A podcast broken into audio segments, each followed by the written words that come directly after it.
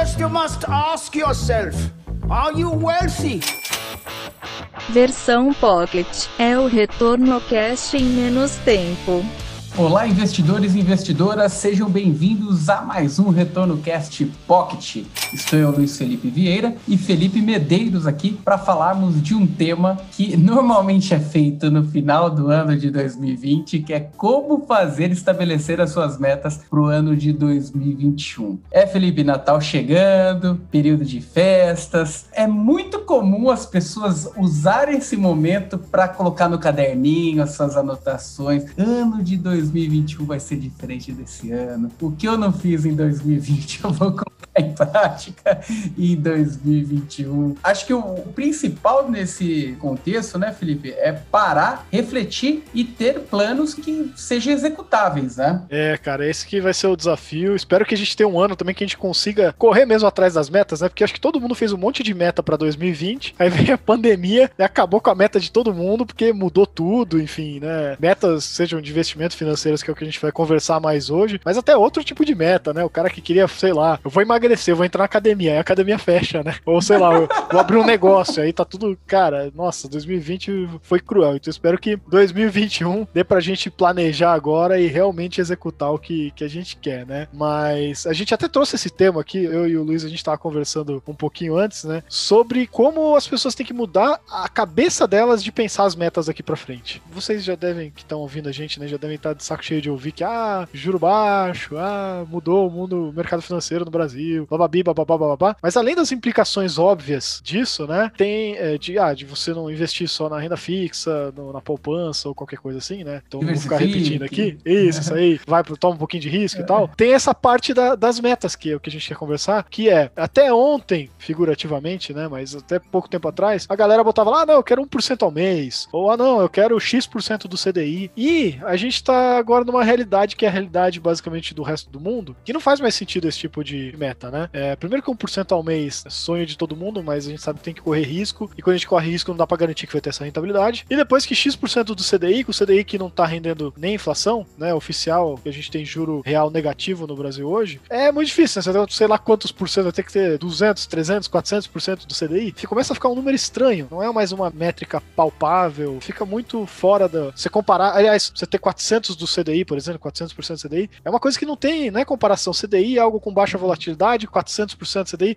algo com muita volatilidade. Me faz lembrar aqueles países que 10 reais valem 3 milhões de moeda local, né? Tipo, perde completamente a referência, né? Nada a ver, né? Exatamente. E aí a gente tá conversando isso, pô, não faz sentido você fazer mais meta de valor fixo por cento ao ano, né, nominal, e nem valor de CDI, né? O que, que você tem que fazer agora? Primeiro, você tem que pensar que você tem que cobrir a inflação. Então esse é o mínimo do seu investimento. E além disso, você não vai investir só para manter o seu poder de compra, a menos que você, sei lá, já tenha alcançado um patamar de, de recursos que seja suficiente e você é ultra máximo conservador, você só não quer perder poder de compra. Aí tudo bem, aí pode ser sua meta. Mas em geral, né, a gente, principalmente quando a gente tá falando de metas ano que vem, a gente quer crescer o patrimônio, quer investir mais, quer que rentabilize e tal. E aí, né, o que você tem que buscar, na verdade, é inflação mais um prêmio. Você tem que buscar ganho real. E o que, que é esse ganho real, né? Você vai lembrar muito bem aí das NTNBs, né? Do Tesouro IPCA. Então é, pô, eu quero ganhar inflação mais 2, mais 3, mais 4, mais 6. Aí você, quanto maior o seu número, aí você regula exatamente o risco que você quer tomar, né, Luiz? É isso aí. Esse é um tema importante porque há tempos o CDI ele foi referência, principalmente porque você tinha uma rentabilidade que era interessante, né? Para a proposta do ativo. É, a gente tinha um ativo livre de risco, teoricamente, né?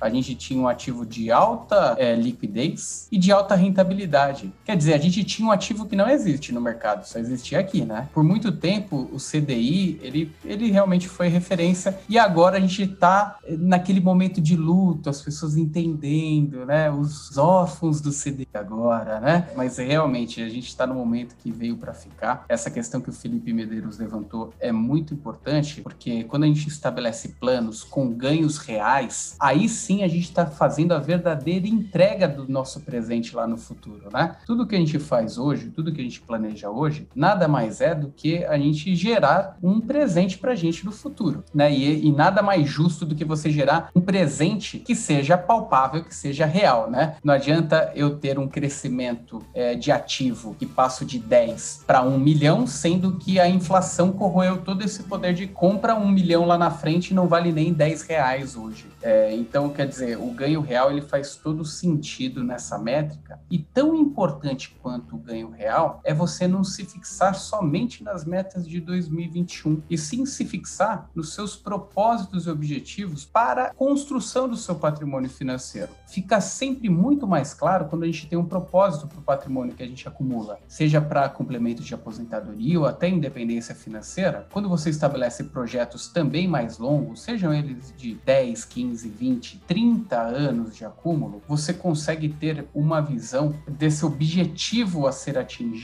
e desmembrar em pequenas partes e perceber também que o aporte recorrente ele é sempre importante. Né? Não adianta você pegar, gerar um estoque ali e esperar que aquele estoque cresça o bolo somente por si só. Também a questão de, de ver, revisitar e saber se você ainda faz novos aportes é importante para caramba essa parte. E para o final das contas, você de fato atingir não só o objetivo no curto prazo, que seria o ano de 2021, mas também atingir o seu propósito no longo prazo. Acho que esse é a principal lição na hora de executar um bom plano. A gente executa tudo agora, mas sempre imaginando onde a gente quer chegar lá na frente, né? Perfeito. E eu acho que assim, olhando com essa visão que, que você está trazendo, né, Luiz? A pessoa pode até ter um, um balizador muito mais claro do que, que ela tem que buscar de investimento, né? Que a gente tem aqui a possibilidade de ter um título público que te dá essa justamente isso, um retorno real. Então, pô, você quer ser um cara, você tá pensando a longo prazo, claro, né? Você quer ser um cara mais conservador? Pô, você tem ali uma NTNB, vai te pagar lá. Quanto que tá pagando hoje, Luiz? IPCA mais 3, IPCA mais 4? É, é entre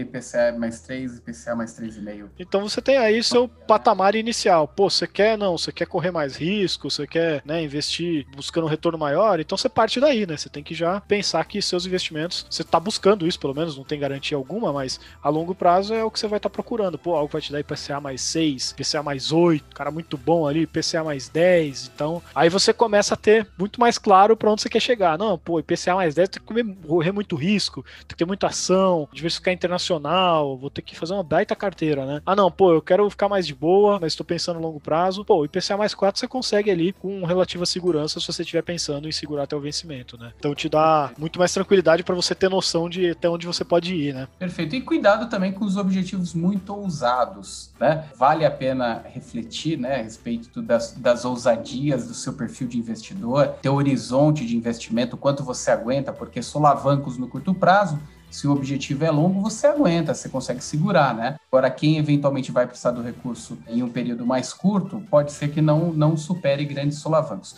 Então, estabeleça objetivos palpáveis. Estabeleça a primeira meta palpável. Quando você atingir, você dobra a meta, né? Já diria. você sabe quem, né? atinge a meta, depois você dobra ela. Não, brincadeiras à parte, eu acho muito importante essa questão do objetivo ser palpável, é, não só para você ter o atingimento dos seus propósitos, dos seus objetivos, mas também para você não se frustrar. Eu já conheci muita gente que no meio do caminho o objetivo começou a ficar muito longe, a pessoa desanimou de tal forma que simplesmente estagnou e não fez os movimentos que precisava fazer, porque, ah, não, se até aqui não deu certo, foi assim, poxa, vou, vou estagnar, vou ficar dessa forma, sendo que tinha alternativas interessantes para se buscar ali. Poderia não ser um ano tão bom, mas iria atingir uma performance melhor do que o que aconteceu de fato na carteira largada, né? Vamos dizer assim. É, excelente ponto mesmo, cara. Tem que tomar cuidado com as metas irrealistas, porque senão, além de você ter chance de se frustrar, tem chance também de você quebrar antes da hora, né? Muito cuidado. Aproveita esse balizador, tenha a noção de você tá buscando IPCA mais 8, você tá buscando o dobro do que o mercado paga ali de prêmio normal, né? Então, cuidado aí na hora de fazer suas metas, né? Então,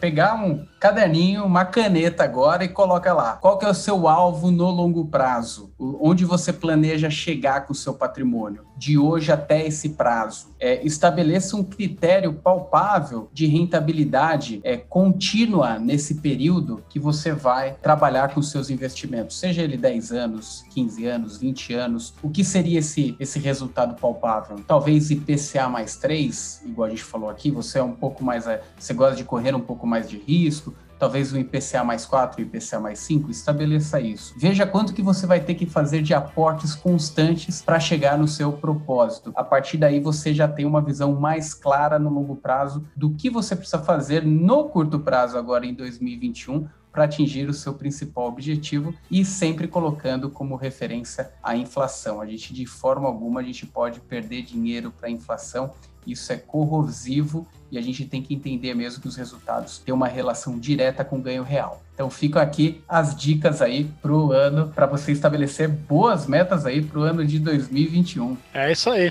É, agora também esse episódio não vai sair ainda na semana do Natal, vai ter um episódio bem muito especial ali no Natal. É, a gente não lembrou de citar o Natal no episódio que vai sair no Natal, mas é, muito especial por conta do conteúdo. Cês, eu tenho certeza que vocês vão gostar muito, que a pessoa que, que a gente convidou também é bem especial aqui, tanto pra gente para mais retorno, mas quanto pro mercado. Trouxe ideias incríveis. Então bota uma musiquinha aí de Natal pra gente, Nath, que o a gente já, já celebra aqui com, com vocês, pessoal. Um Feliz Natal para todo mundo. E acho que é isso, né, Luiz? É, acho que é isso. E reforça aqui também as nossas mídias sociais. Estamos no YouTube, youtube.com.br mais.